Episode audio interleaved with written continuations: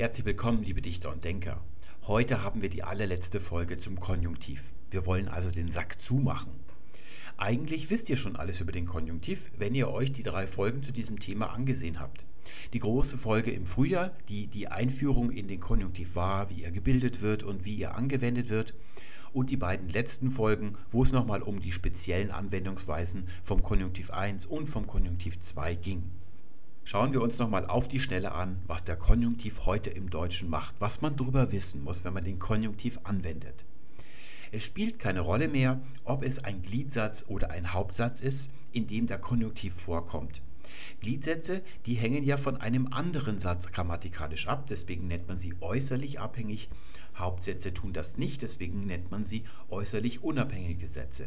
Und in beiden Satzarten, da hat der Konjunktiv 1 die einzige Aufgabe, innerliche oder inhaltliche Abhängigkeit auszudrücken. Das nennt man den sogenannten Konjunktivus obliquus. Obliquus bedeutet, dass dieser Konjunktiv sich an irgendwas anlehnt. Und das ist ein Verbum des Sagens im übergeordneten Satz zum Beispiel. Der Minister sagte, das sei nicht wahr. Und dieser Satz, das sei nicht wahr, der ganze Satz wird hier also in den Konjunktiv gesetzt, wenn das Verb im Konjunktiv steht. Das ist also von diesem Sagen im übergeordneten Satz abhängig. Und selbst wenn ich jetzt hier noch einen Hauptsatz anfüge, der wäre dann äußerlich unabhängig, aber innerlich abhängig, das habe er nie behauptet. Da weiß ich, hier gibt es im Satz davor und nicht im Satz darüber einen solchen Ausdruck des Sagens.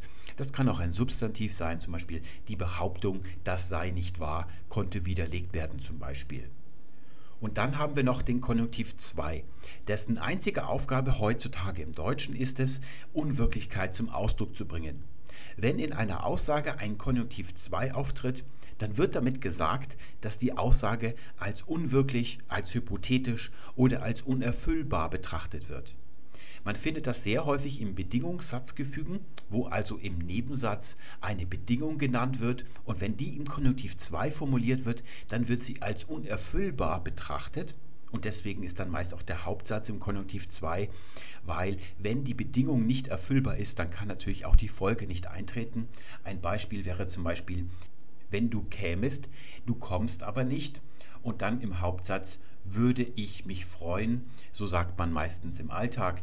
Literarisch kann man dann auch noch sagen, freute ich mich, da lässt man dann das würde weg. An dem würde ist eigentlich nichts Schlechtes daran. Das kann man auch schreiben. Es muss aber nicht nur ein richtiges Satzgefüge hier sein. Es kann auch sein, wie bei der indirekten Rede hier oben, dass ein Konjunktiv 2 auftaucht. Der Minister sagte, das wäre nicht wahr. Und dann bedeutet dieser Konjunktiv 2, dass die Behauptung nicht stimmen kann. Sie ist unwirklich. Wir wissen, dass es wahr ist und deswegen formulieren wir es beim Zitieren schon im Konjunktiv 2, um auszudrücken, dass für das, was der Minister da sagt, eine Lüge ist oder eine Unwahrheit ist. Man kann das auch auf der rechten Seite mit einem Hauptsatz machen. Du hättest anrufen können, sagt man zum Beispiel. Da wird also jetzt schon gesagt, dass die Gelegenheit, wo er hätte anrufen können, schon verstrichen ist. Das heißt, es ist jetzt unwiederbringlich, unerfüllbar und deswegen verwendet man hier den Konjunktiv 2. Und dann haben wir noch, das rücke ich gerade mal nach oben, wenn er doch endlich käme.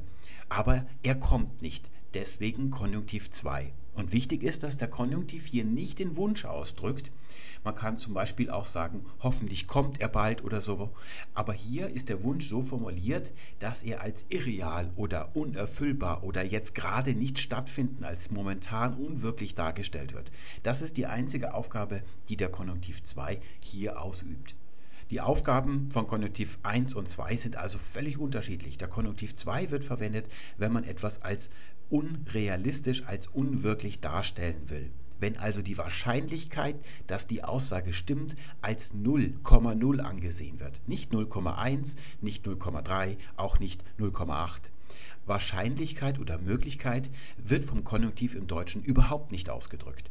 Das ist gar nicht in seinem Spektrum drin. Und der Konjunktiv 1, der hat ohnehin mit dieser Sache gar nichts zu tun. Er sagt nur, dass wir hier eine Aussage eines anderen wiedergeben ob wir sie für sicher zutreffend oder wahrscheinlich zutreffend halten, ob wir davon ausgehen, dass sie zutrifft, all das wird nicht durch den Konjunktiv 1 ausgedrückt. Da muss man Modalverben oder irgendwelche Adverbien und Partikel nehmen. Und das ist alles, wirklich alles. Mehr kann der Konjunktiv heutzutage im Deutschen nicht ausdrücken.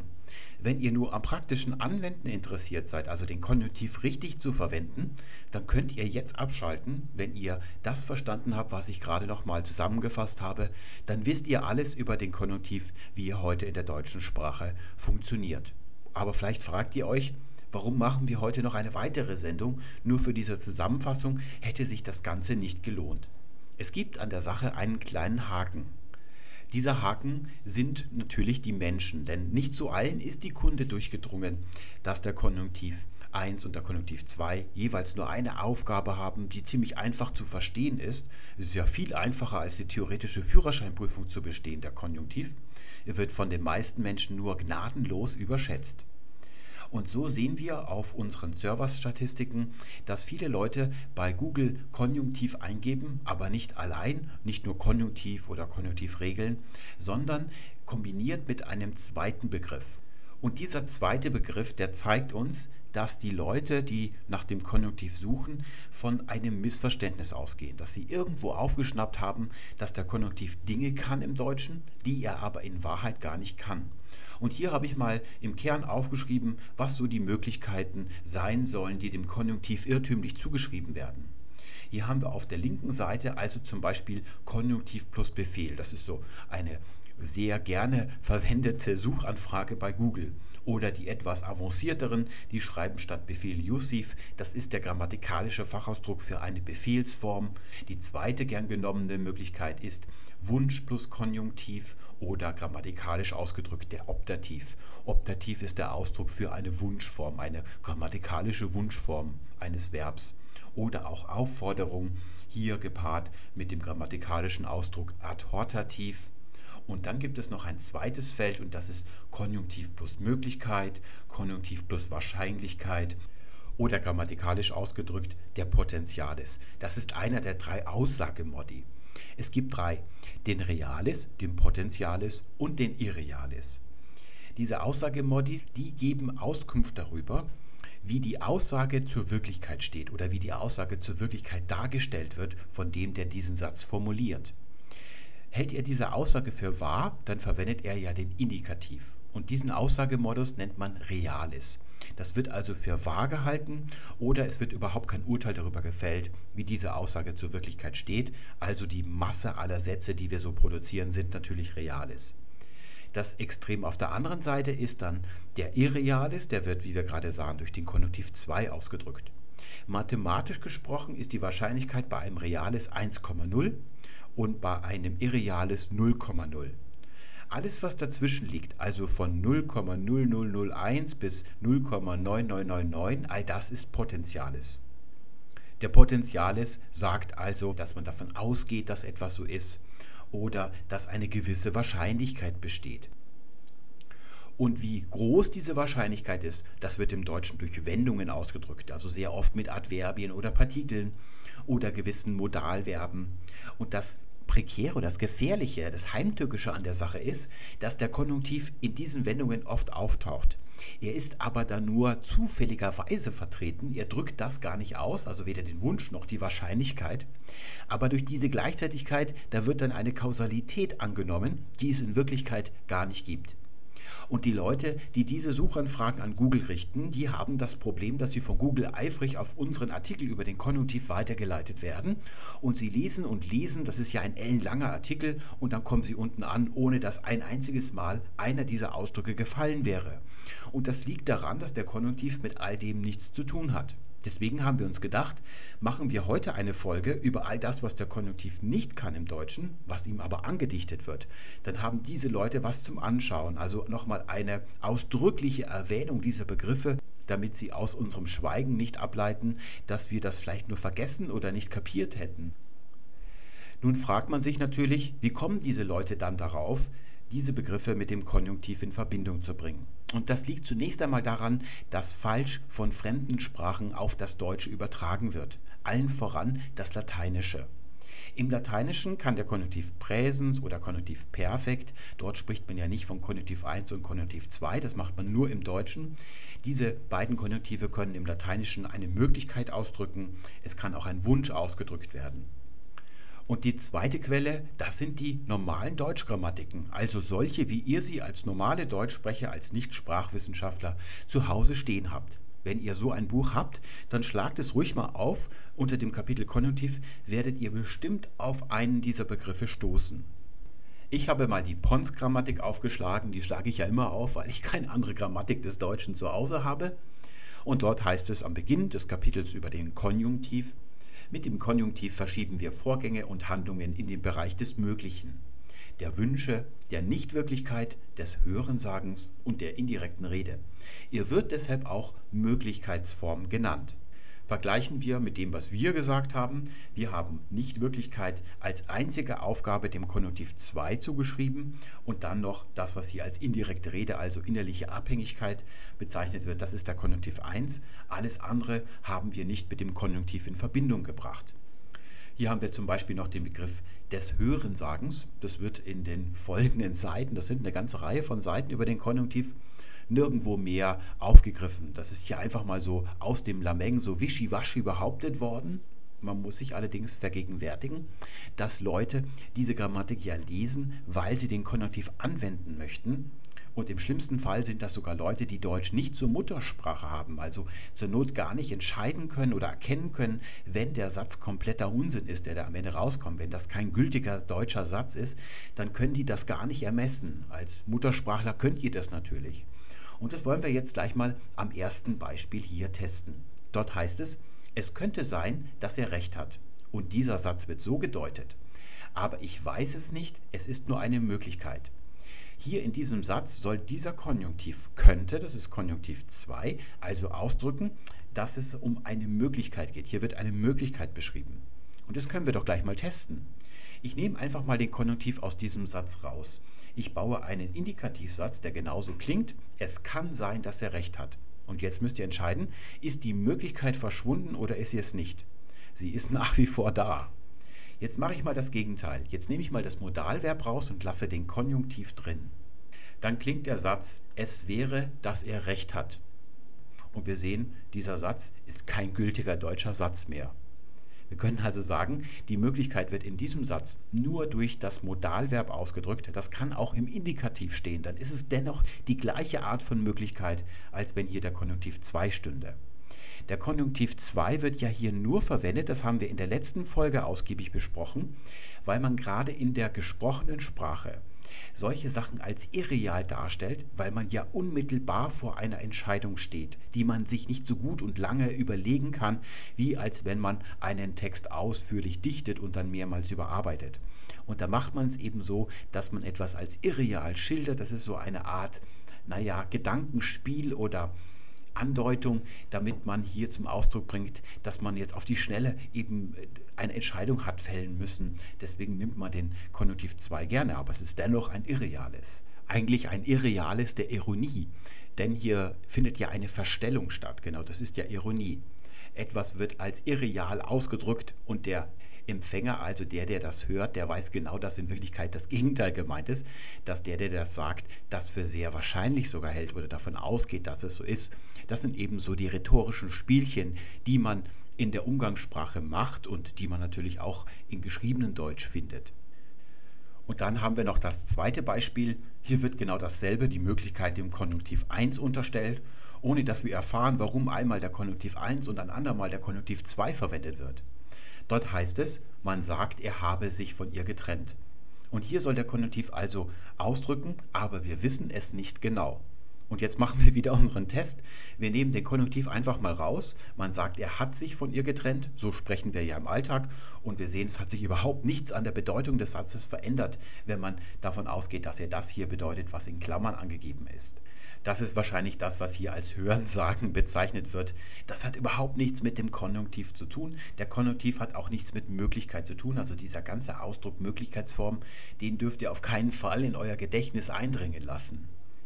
Was der Konjunktiv hier tut, ist ganz einfach, dass ihr ausdrückt, dass die Gedanken, die hier geäußert werden oder der Inhalt dieser Aussage, dass das die Aussage eines anderen sind. Es wird beim Konjunktiv 1 überhaupt keine Aussage darüber gefällt oder getroffen, ob das Ganze für wahr gehalten wird oder nicht. Das ist hier also eine völlige Verkennung dessen, was der Konjunktiv 1 eigentlich tut. Und ein bisschen weiter unten heißt es dann noch, der Konjunktiv 1 wird vor allem für die indirekte Rede verwendet, der Konjunktiv 2 wird generell zur Darstellung der Unwirklichkeit und Möglichkeit benutzt. Diese Passage im Vergleich mit dem, was hier oben steht, offenbart, dass die drei, die das geschrieben haben, das so irgendwie zusammengetragen haben oder kompiliert, möchte ich mal sagen, vorsichtig, sie haben nicht im geringsten durchdrungen, was der Konjunktiv macht. Also sie haben ihn nicht wirklich verstanden. Das sieht man auch an diesen Wischiwaschi-Aussagen hier oben. Denn wir sehen, hier steht generell Unmöglichkeit. Und hier oben wird der Konjunktiv 2 als Beispiel für Möglichkeit gebracht. Und das ist ja genau das Gegenteil von Unmöglichkeit. Also das widerspricht sich ja völlig. Was über den Konjunktiv 1 gesagt wird, das kann man so stehen lassen, aber wenn ich jetzt noch nichts weiß über den Konjunktiv und lese das, dann kann ich damit überhaupt nichts anfangen, was hiermit vor allem gemeint ist. Der Konjunktiv 1 drückt immer nur aus, dass etwas inhaltlich abhängig ist. Und was da wiedergegeben wird, das kann entweder wirklich geredet sein, deswegen sagt man indirekte Rede, es kann aber auch nur gedacht sein. Zum Beispiel, sie glaubte, er sei in Paris. Und damit wird nicht zum Ausdruck gebracht, wie wahrscheinlich oder ob das wirklich stimmt, dass er in Paris ist, sondern nur, dass man hier die Gedanken von dieser Sie wiedergibt. Es muss also nicht wirklich akustisch hörbar gesprochen werden. Es kann auch nur gedacht werden. Auch dann liegt eine inhaltliche Abhängigkeit vor. Insoweit können wir sagen, vor allem hier, das ist korrekt formuliert. Aber es ist natürlich nicht gesagt, dass das Denken hier auch eine Rolle spielen kann. Das findet man auch in der ganzen Grammatik nicht erwähnt. Der Konjunktiv im Deutschen hat also nichts mit Möglichkeit zu tun auch nicht mit Potenziales. Wir könnten jetzt noch viele weitere solche Beispiele machen und die Ersetzungsproben dazu anstellen. Und überall, wo in solchen Möglichkeitssätzen ein Konjunktiv auftaucht, würden wir dann sehen, dass es in Wahrheit gar nicht der Konjunktiv ist, der diese Möglichkeit artikuliert. Er ist also nur zufälligerweise in diesem Satz vertreten. Das ist also ein zufälliges gleichzeitig und keine Kausalität. Und dann die zweite Funktion des Konjunktivs, er soll einen Wunsch äußern. Da spricht man grammatikalisch vom Optativ. Und hierzu sagt uns die Pons-Grammatik, mit dem Konjunktiv Präsens können Wünsche oder Ausrufe formuliert werden. Er kommt auch in einigen festen Redewendungen vor. Und das erste Beispiel lautet, sei gegrüßt. Das könnte man jetzt schnell überlesen, aber wenn man dieses Verbum sein im Konjunktiv 1 mal durchkonjugiert, dann sieht man, da gibt es einen Haken an der Sache. Der Konjunktiv 1 von sein lautet ich sei, du seiest, er oder sie sei, wir sein, ihr seiet, sie sein. In der zweiten Person, die wir hier haben, da kann dieses E manchmal wegfallen, aber auf keinen Fall das S und das T. Wir sehen also, das hier ist überhaupt keine Konjunktivform. Das ist der ganz normale Imperativ, die Befehlsform. Das ist ein anderer Modus, der hat mit dem Konjunktiv nichts zu tun. Es ist auch nicht so, dass das hier mal eine Konjunktivform gewesen wäre. Das ist also von Anfang an im Althochdeutschen schon mit dem S und dann auch mit dem T. Diese Kurzform ist seit jeher der Imperativ der zweiten Person. Und ich darf auch gleich dazu sagen, seit jeher wird im Deutschen für Wünsche oder Befehle, die in der zweiten Person geäußert werden, immer schon der Imperativ verwendet. Aber das hier ist ein falsches Beispiel. Das ist auch eine ganz wichtige Empfehlung, wenn solche Beispiele gebracht werden. Da müsst ihr sie immer überprüfen. Ihr dürft die nicht einfach nur so glauben. Und dann das zweite Beispiel. Hier haben wir es tatsächlich mit einem Konjunktiv zu tun. Historisch jedenfalls, wenn wir es historisch sprachwissenschaftlich begutachten, dann ist es ein Konjunktiv. Sie lebe hoch. Und dahinter steht als Deutung Ausruf. Also, das ist völliger Unsinn. Also, mit Ausruf hat der Konjunktiv gar nichts zu tun. Hier wird tatsächlich ein Wunsch geäußert. Ähm, ich frage mich ein bisschen, wenn ihr, kennt ihr diese Bilder von Leuten, die fahren mit dem Auto die Treppe zur U-Bahn runter und müssen dann mit dem Kran wieder rausgehieft werden. Man fragt sich, was sind das für Leute? Und ich kann mir vorstellen, dass das den Autoren von Pons Grammatik auch passieren könnte. Die sind ein bisschen verwirrt. Also das ist so unklar alles in den Gedanken, das ist schon beängstigend. Sie lebe hoch ist also tatsächlich ein Konjunktiv. Und wir sehen, dass es den auch in anderen Sprachen gibt und von dem ist es auch heute noch übernommen, dass wir hier überhaupt so ein Kapitel finden. Das ist also der Grund. In einigen Sprachen kann man tatsächlich den Konjunktiv verwenden, wenn man einen Wunsch ausdrücken will. Um also aus einer normalen Aussage einen Wunsch zu machen, kann man vom Indikativ in den Konjunktiv wechseln. Das ist zum Beispiel im Lateinischen so. Vivat sagte man da und tatsächlich ist sie oder er lebe hoch eine Übersetzung von Lateinisch vivat. Hier dieses A, das ist das, was diese Form zu einem Konjunktiv macht. Die Indikativform, die würde vivid lauten. Und auch im Französischen haben wir das zum Beispiel. Vive la France ist ein französischer Konjunktiv. Vive ist kein Indikativ, denn diese Form lautet anders. Ich habe mal hier Elle vit heureusement. Sie lebt glücklich. Das ist die Indikativform und das ist die Konjunktivform. Aber auch im Französischen kann man natürlich heute nicht mehr, wenn man den Wunsch hat, einen Wunsch zu artikulieren, den einfach zum Ausdruck bringen, indem man das Ganze vom Indikativ in dem Konjunktiv überführt. Da muss man schon irgendwelche Wendungen anstrengen. Mit dem Konjunktiv allein geht das nicht mehr. Denn all diese Möglichkeiten, das, was wir gerade sahen mit dem Potentiales, als auch das, was wir hier vor uns haben, der Wunsch, also der Optativ, das hat das Deutsche durchaus mal mit dem Konjunktiv ausdrücken können. Es ist allerdings ein halbes Jahrtausend her, dass das Deutsche das nicht mehr produktiv machen kann. Ein halbes Jahrtausend, ihr müsst euch das mal auf der Zunge zergehen lassen. Das ist länger, als es die Reformation gibt oder die evangelische Kirche. Es ist länger, als Bücher gedruckt werden. Es ist so lange schon ausgestorben und es gibt Gründe, warum es vor einem halben Jahrtausend ausgestorben ist. Darauf werden wir gleich kommen. Und in diesen Wendungen haben wir den Konjunktiv hier noch drin. Und wir sehen, er kommt auch in einigen festen Redewendungen vor. Alles, was wir hier sehen, sind Redewendungen. Nichts anderes. Wir können den Konjunktiv produktiv nicht mehr dafür einsetzen, einen Wunsch zu äußern. Nehmen wir da mal ein Beispiel aus dem Alltag. Ihr seid Chef in einer Abteilung. Und dann sagt ihr, Fräulein Müller soll bitte Büroklammern kaufen gehen. So drückt ihr das aus. Und jetzt müssten wir diesen Wunsch oder diese Aufforderung ja eigentlich auch durch den Konjunktiv ausdrücken können. Und dann würde der Chef sagen, Fräulein Müller, gehe bitte Büroklammern kaufen. Kann man das sagen? Man kann es nicht sagen. Man würde ziemlich blöd angeschaut werden. Und das liegt daran, dass das hier nur noch eine Redewendung ist. Das ist auf ganz gewisse Fälle hier beschränkt. Zum Beispiel ihr Ruhe in Frieden. Dazu kann ich das Französische hier mal abräumen und mal das, was der Pfarrer, wenn ihr katholisch seid, bei eurer Beerdigung sagen wird. Requiem aeternam oder aeternam, sagt der Lateiner, dona ei domine. Die Ruhe, und zwar die ewige, gib ihm, o Herr. Et lux perpetua luciat ei, das ist auch ein lateinischer Konjunktiv Präsens und das ewige Licht leuchte oder erleuchte ihn oder leuchte für ihn und dann requiescat in pace, er ruhe in Frieden. Amen. Und hier sehen wir den lateinischen Originalkonjunktiv und das ist hier die deutsche Übersetzung davon. Tatsächlich hat man das früher auch mal produktiv so sagen können, aber heute ist es eben auf solche feste Redewendungen beschränkt. Und dann haben wir das dritte Beispiel. Komme, was da wolle, es sei denn das. Und das wird hier im Kapitel über den Optativ, also den Konjunktiv des Wunsches, als Beispiel genommen. Und es hat überhaupt nichts mit Wunsch zu tun.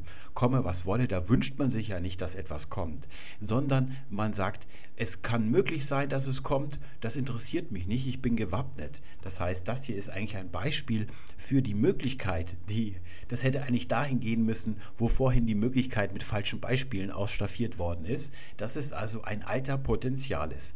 Das hat man mal im Deutschen so sagen können und es hat sich eben hier in diesen Redewendungen gehalten. Und das ist auch wieder nicht nur im Deutschen so, sondern zum Beispiel auch im Französischen. Dort sagt man advienne que pourra. Komme, was wolle oder könne. Da haben wir hier pouvoir als Verbum, das bedeutet heute können. Und da sehen wir advienne, das ist hier ein Konjunktiv. Auch das zweite es sei denn heißt, gesetzt den Fall das. Also das ist tatsächlich ein alter Potentiales. Das ist aber wirklich auf diese Redewendungen beschränkt und mit Wunsch hat es eben nichts zu tun. Es gibt dann auch noch im Alltag, im gesprochenen Deutsch, Aussagen wie ich wüsste nicht, was daran falsch sein sollte. So spricht man ja. Und das ist kein Potenziales, ich wüsste nicht. Das darf man also hiermit nicht verwechseln, sondern hier ist tatsächlich wieder dieser Irreales der gesprochenen Ironie, dass man also jetzt etwas im Gegenteil ausdrückt von dem, was man eigentlich meint, genommen worden. Das ist also dann der Konjunktiv 2 auch, während wir sehen hier, der alte Potentiales wird immer durch den Konjunktiv 1 ausgedrückt, Konjunktiv Präsens. Sehen wir uns noch einmal das Schema vom Beginn der Sendung an, aber diesmal, wie es früher ausgesehen hat. Und da entdeckt ihr vielleicht die kleine Abweichung im rechten oberen Feld. Der Konjunktiv 1 oder auch Konjunktiv Präsens früher genannt im Hauptsatz, der steht nicht für innerliche Abhängigkeit, wie er es heute tut. Und auch heute ist es eigentlich nur eine Kopie des, äh, der innerlichen Abhängigkeit im Gliedsatz. Da muss auch vorher im Satz zuvor ja schon so ein Verb des Sagens oder ein Ausdruck des Sagens gestanden haben, damit im nachfolgenden Hauptsatz dann ein solcher Konjunktiv 1 im Deutschen stehen kann. Und ihr seht, das ist also in früherer Zeit nicht möglich. Hier bedeutet der Konjunktiv 1 im Hauptsatz, wenn ihr da so blank steht, entweder Optativ, also er drückt einen Wunsch aus, oder Potentialis, ihr drückt eine Möglichkeit aus. So hat man es auch eigentlich im Lateinischen. Wenn ihr Latein gelernt habt, dann erkennt ihr das vielleicht wieder. Da sagt man zum Beispiel dicat aliquis. Dicere heißt sagen und die Indikativform, die würde dicit lauten mit einem i, aber hier steht ein a, also dicat aliquis, jemand könnte sagen oder jemand könnte einwenden. In Texten verwendet man das gerne als rhetorische Figur, um einem Einwand zuvorzukommen. Und da seht ihr, hier ist ein blanker Konjunktiv. Aber schon in mittelhochdeutscher Zeit ist es nicht mehr möglich gewesen, diesen Optativ oder Potentiales, also einen Wunsch oder eine Möglichkeit, durch einen einfachen Konjunktiv Präsens auszudrücken, außer in der dritten Person Singular. Er, sie plus Konjunktiv kann da eben noch einen Wunsch ausdrücken. Sie entferne sich, so spricht dann ein König. Ja, und wenn man heute so einen Konjunktiv Präsens dann noch verwenden würde, äh, um einen Wunsch auszudrücken, dann würden die Leute denken, dass man sich irgendwie für Ludwig II. hält. Und das geht eben heute nicht mehr. Und ihr seht, die Redewendungen, die da als Beispiele angebracht worden sind, die sind alle feststehende Redewendungen. Also das sind starre Relikte aus dieser Zeit, wo eben hier Optativ und Potential ist im Hauptsatz noch durch den Konjunktiv ausgedrückt werden konnten. Und jetzt fragt ihr euch vielleicht, was hat denn diese innerliche Abhängigkeit mit Wunsch oder Möglichkeit zu tun? Und wie konnte es überhaupt zu diesem Bruch kommen? Also was hat diesen Bruch verursacht und wie ist es überhaupt möglich gewesen, dass der Konjunktiv dann etwas anderes bedeutet hat, schon im Mittelhochdeutschen und dann vor allem im Neuhochdeutschen? Ich erkläre das ein bisschen systematisch, es ist keine komplizierte Sache weil wir viele Übersetzer haben, die sich unseren Podcast anschauen. Leute, die aus dem Französischen, aus dem Englischen, aus dem Italienischen übersetzen, aber auch einige aus dem Lateinischen, also Schüler oder Studenten. Und die müssen genau verstehen, was so die Unterschiede des deutschen Konjunktivs gegenüber dem Französischen oder auch dem Lateinischen sind. Für die ist es ganz interessant zu erfahren. Es gibt hier eine Verknüpfung. Man kann das alles sehr schlüssig und einfach erklären. Es gibt heute im Deutschen drei Verbalmodi. Es gibt den Indikativ, es gibt den Konjunktiv und es gibt noch die Befehlsform, den Imperativ. Diese drei Verbalmodi gibt es, das sind also Verbformen. Da erkennt man an der Endung oder an der Verbform, das ist ein Indikativ oder das ist ein Imperativ oder ein Konjunktiv. Genau dieselbe Anzahl und dieselbe Art von Modi gibt es auch im Lateinischen und es hat sie auch in der allerfrühesten gemeinsamen Zeit dem Urindogermanischen gegeben. Noch viel mehr, dort ist die Lage ein bisschen kompliziert.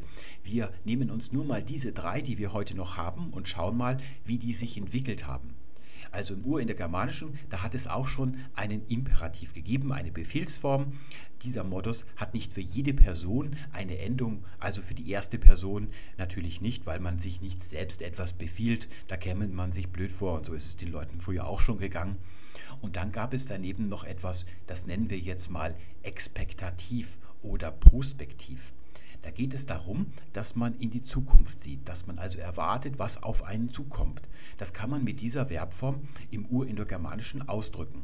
Und das markiert man dann auf der Ebene der Formen, indem man hier ein, ein Suffix, ein Anhängsel an die Wurzel des Verbums anhängt. Die ist entweder e oder a. Und jetzt mal ein sinnliches Beispiel, damit man versteht, was bedeutet diese Verbform, was haben die Leute damit ausgedrückt. Zum Beispiel, ich sehe voraus, dass du gehst. So ein auf die Zukunft blicken, auf die nähere Zukunft. Und dann gab es noch einen weiteren Verbalmodus und das ist der Potentialis, den nennen wir mal so. Und der bedeutet nicht, dass man voraussieht in die Zukunft, sondern dass man etwas für möglich hält. Also ich halte es für möglich, dass du gehst, würde dieser Modus ausdrücken. Und der wird nicht mit diesem Suffix hier ausgedrückt auf der Ebene der Formen, sondern da wird ein anderes Suffix angehängt. Das ist ein Jich oder ein Ich. Und wenn ihr euch diese beiden Beispielsätze mal anseht, dann seht ihr vielleicht, die sind sich sehr ähnlich. Sie können eigentlich beide in der, ja, im nächsten Schluss dazu führen, dass sie bedeuten, ich erwarte, dass du gehst, ich gehe davon aus, dass du gehst. Das kann sich sowohl aus dem Blick in die Zukunft als auch aus dem etwas für möglich halten heraus entwickeln. Ich erwarte, dass du gehst. Das ist also dann eigentlich das, wo die beiden ineinander münden. Und daraus kann man wieder schließen, du sollst gehen. Wenn ich also zu jemand sage, ich sehe voraus, dass du gehst und weil sich diese Modi ja so ähnlich sind, haben die meisten Sprachen einen davon aufgegeben und der andere übernimmt dann, was der Aufgegebene noch so an Spezialbedeutungen in sich vereint hat. Sodass wir hier im Deutschen also nur noch diesen übernommen haben mit dieser Endung hier und der übernimmt dann auch das, was der expektativ prospektiv ausgedrückt hat. Und im Lateinischen, da ist es genau umgekehrt. Im Lateinischen wird der hier erhalten. Da seht ihr, wir hatten vorher dicere oder dicit im Indikativ und dicat, da wird also dieses a eingehängt. Und das E seht ihr bei der A-Konjugation im Lateinischen, also zum Beispiel amat er liebt im Indikativ, aber amet im Konjunktiv.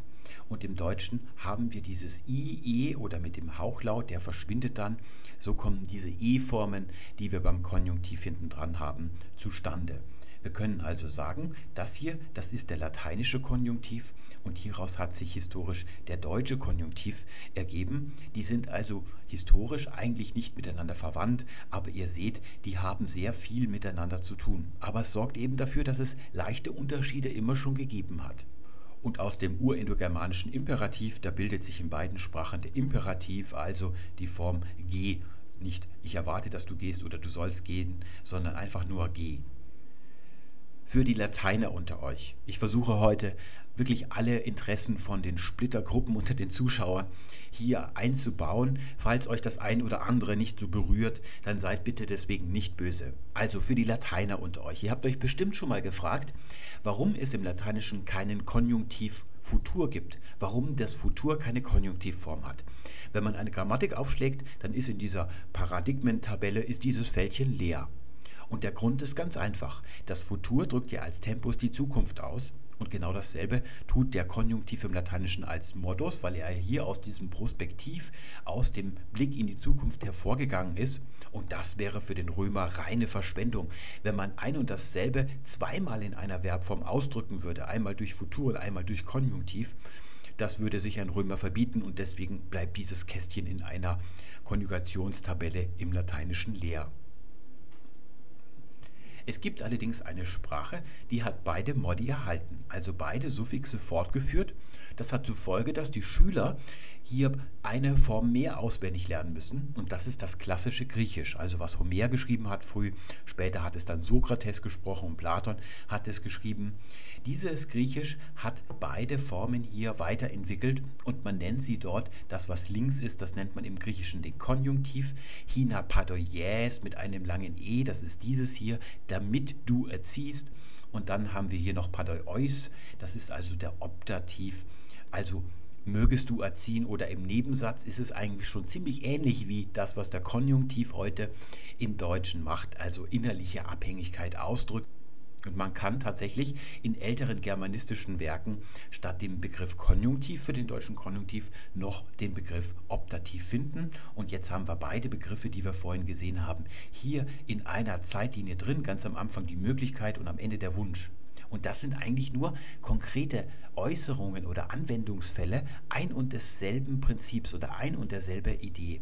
Das ist innerliche Abhängigkeit oder besser inneres Interesse. Auch im Deutschen hat man lange Finalsätze zum Beispiel mit dem Konjunktiv ausgedrückt. Er ging nach Hause, damit er genese, zum Beispiel hat man früher gesagt. Und ältere Leute, die feines Deutsch sprechen, die sagen das heute immer noch, kann man immer noch machen, weil es immer noch im produktiven Schema des heutigen Konjunktivs drin liegt. Und man hat diesen Finalsatz früher im Konjunktiv ausgedrückt, weil hier ein, ja, eine Absicht dahinter steckt. Der Finalsatz, der drückt ja eine Absicht auf. Der geht ja nach Hause, weil seine innere Haltung ist, er möchte genesen. Das ist also die Idee, also das Prinzip wenn man einem Computer durch ein Programm den Konjunktiv beibringen möchte, also ihn dazu bringen möchte, aus einzelnen Wörtern gültige Sätze im Konjunktiv hervorzubringen, dann muss man ja die eigentliche Uridee herauskristallisieren und das ist dieses innere Interesse, innerliche Abhängigkeit. Und das, was wir heute mit indirekter Rede im Deutschen durch den Konjunktiv ausdrücken oder früher Potenzial ist, also eine Möglichkeit oder ein Wunsch, das sind alles konkrete ja, Erscheinungen eigentlich, einzelne Erscheinungen dieses Ur, dieser Uridee, also dieser allem zugrunde liegenden Idee. Im Laufe der deutschen Sprachgeschichte geschieht allerdings etwas, was die Verwendung des Konjunktiv 1 im Hauptsatz unmöglich macht. Im Althochdeutschen hat man hinten im Wort diese unbetonten Vokale, die sind alle noch recht bunt. Da findet man Us, As und Os und so weiter. Also ich suche heißt ich suche. Und dann geschieht es im Übergang zum Mittelhochdeutschen, dass all die unbetonten Vokale zu E abgeschwächt werden. Und das hat dann zur Folge, dass man ich suche und ich suche im Konjunktiv nicht mehr im Mittelalter, also im Hochmittelalter unterscheiden kann. Beide Formen heißen im Mittelhochdeutschen ich suche. Und so ist es auch heute noch im Neuhochdeutschen ich suche. Und ebenso bei der Wir-Form, da haben wir hier noch schön unterschiedliche Endungen im Althochdeutschen und schon im Mittelhochdeutschen sind die nicht mehr unterscheidbar. Und jetzt ist eben das Problem, wenn ich einen Wunsch oder eine Möglichkeit ausdrücken will im Hauptsatz, indem ich einen reinen Konjunktiv 1 nehme. Und jemand liest das dann und der stößt auf so eine Form, wo sich Indikativ und Konjunktiv identisch sind, dann nimmt er natürlich erstmal an, dass es ein Indikativ ist. Das heißt, er versteht den Satz falsch. Deswegen hat man den Konjunktiv 1 nicht mehr im Hauptsatz nehmen können. Im Nebensatz ist es allerdings besser, sonst wäre der Konjunktiv ganz ausgestorben. Da hat man ja häufig gewisse Konjunktionen wie das oder auch als, wenn man den Konjunktiv 2 nimmt. Da ist es ähnlich. Das betrifft nämlich vor allem schwache Verben. Bei den starken Verben ist es anders. Da hat man häufig eine unterschiedliche Endung, aber es sind schon sehr viele Verben und die haben eben dazu geführt, dass man den Konjunktiv 1 nicht mehr im Hauptsatz anwenden kann. Und eigentlich ist das heute noch so. Wenn wir uns nochmal unser heutiges Schema ansehen, da haben wir also im Hauptsatz zwar innerliche Abhängigkeit, das geht aber nur, wenn im Satz zuvor ein Ausdruck des Sagens, also der Minister sagte, das sei nicht wahr, Punkt und dann kommt ein Hauptsatz, das habe er nie behauptet. Hier versteht man den Konjunktiv 1 nur richtig, weil hier im Satz zuvor dieses sagte gefallen ist. Das ist eigentlich ein äh, zu einem Hauptsatz erhobener Nebensatz. Ja, könnte man eigentlich auch ein und anhängen hier und dann einen zweiten auf der gleichen Ebene Nebensatz weiterführen. Hier ist also eigentlich der Hauptsatz mit dem Konjunktiv, das ist heute eigentlich immer noch nicht möglich, wenn nicht ein untrügliches Zeichen wie sagte dem Ganzen vorausgeht. Bei der ersten Person, also sowohl bei ich als auch bei wir, da kann der Konjunktiv von dem Moment an nicht mehr verwendet werden im Hauptsatz, um Wünsche und Möglichkeit auszudrücken, wo dieses U des Indikativs sich abschwächt zu einem E und diese Form dann genauso klingt wie die Konjunktivform, da ist der Konjunktiv gar nicht mehr erkennbar und da wird dann gewechselt zu einer Modalverbkonstruktion. Die gibt es genauso lange wie den Konjunktiv für Wünsche. Das ist also früher müssen gewesen. Das hat noch nicht das müssen im heutigen Sinn bedeutet und seitdem es das tut, nimmt man meistens mögen. Möge ich gesund bleiben, so drückt man Wünsche seit guter alter Zeit aus und heute nur noch ausschließlich seit eben hier diese Vokalabschwächung diese Formen nicht mehr identifizierbar gemacht hat. Bei der zweiten Person wäre das eigentlich kein Problem, sowohl bei du als auch bei ihr. Du suchst, du suchest im Konjunktiv und bei ihr, ihr sucht, ihr suchet, hier könnte man den Konjunktiv durchaus noch erkennen. Allerdings hat man nie zu keiner Zeit im Deutschen für die zweite Person, wenn man da einen Wunsch an die richtet, den Konjunktiv verwendet, höchstens bei Verboten. Man hat nämlich immer den Imperativ verwendet. Also such oder suchet im Imperativ. So hat sich dieses Problem hier gar nicht gestellt. Bei der dritten Person allerdings, da gibt es viele Verben, wo der Konjunktiv 1 nicht mit dem Indikativ identisch ist. Und das sind genau die Beispiele, die sich heute als Redewendungen erhalten haben. Die haben sich also noch ins Mittelhochdeutsche hinein retten können. Sie lebe hoch ist etwas anderes als sie lebt hoch und deswegen hat man das noch eine Zeit lang verwenden können. Aber jetzt hat man nur noch die dritte Person und zwar Singular. Im Plural ist es nämlich nicht möglich. Man kann das machen, wenn man die Sie-Anrede, also das großgeschriebene Sie verwendet. Zum Beispiel, gehen Sie Büroklammern kaufen, Frau Müller. Da kann man hier tatsächlich das noch verwenden. Aber wenn man eine größere Gruppe in der dritten Person anspricht, im Konjunktiv des Wunsches, da geht es dann schon nicht mehr. Und so hat sich das eben hier noch eine Zeit lang erhalten. Wenn man jetzt wirklich sagen wollte, was ist das für eine Form, wenn die noch verwendet wird, dann würde ich eher sagen, dass das in mittlerweile, weil es ja nur noch die eine dritte Person ist im Singular, dass das eine isolierte Form ist und die gesellt sich eher zum Imperativ dazu. Der Imperativ, die Befehlsform, gibt es ja naturgemäß nur in der zweiten Person. Man spricht jemand an, man befiehlt ihm etwas, also geh im Singular oder geht im Plural dass das also ein Imperativ der dritten Person wäre. Ich würde das eher so deuten, sprachwissenschaftlich gesehen. Wenn ich jetzt zum Beispiel ein Programm schreiben müsste, das gültige deutsche Sätze äh, hervorbringt, dann würde ich diese Form als Imperativ deklarieren. Und so ist es wahrscheinlich auch in unseren Köpfen. Das kann ich euch mal zeigen, wie diese Form in einen anderen Modus übergetreten ist, dass sie noch identisch ist lautlich mit der Konjunktiv 1 Form. Das spielt überhaupt keine Rolle. Es gibt viele Formen, die können zweierlei Dinge oder dreierlei oder viererlei Dinge sein. Hier oben seht ihr mal das Lateinische und hier unten das Deutsche. Das ist der Indikativ.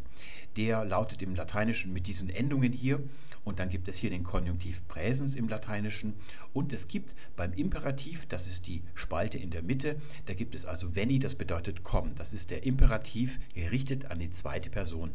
Es gibt aber einen alten Imperativ der dritten Person, den liest man nicht sehr häufig, also venito. Und so eine Form, etymologisch mit dieser verwandt, hat es auch noch im Gotischen, also dem ältesten Germanisch, das belegt ist, gegeben, wurde allerdings sehr selten verwendet auch.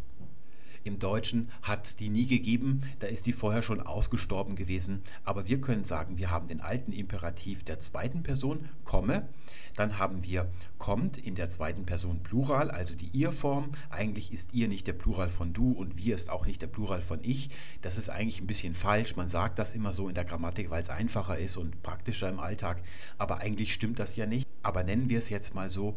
Und jetzt haben wir hier eben diese alte Konjunktivform, die man heute eigentlich fast nur noch im Rezeptdeutsch verwendet. Also wenn man ein Kochrezept oder ein Arztrezept hat, da liest man man nehme, das ist eine festgefügte Wendung und die fügt sich jetzt hier vom Konjunktiv 1 in den Imperativ ein, ersetzt also hier die fehlende dritte Person Imperativ und genauso haben wir es auch noch bei der Wir-Form. Gehen wir, sagen wir häufig.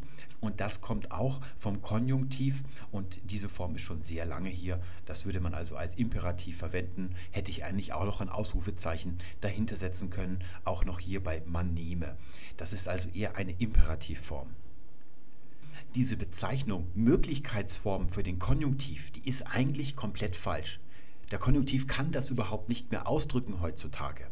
Sowas wird immer durch Wendungen, meistens mit einem Modalverb oder vielleicht auch ein Adverb, also wie wahrscheinlich oder vielleicht oder wohl ausgedrückt, so drückt man ein Potentialis heute im Deutschen aus. Dass da der Konjunktiv oft drinsteckt, das ist Zufall.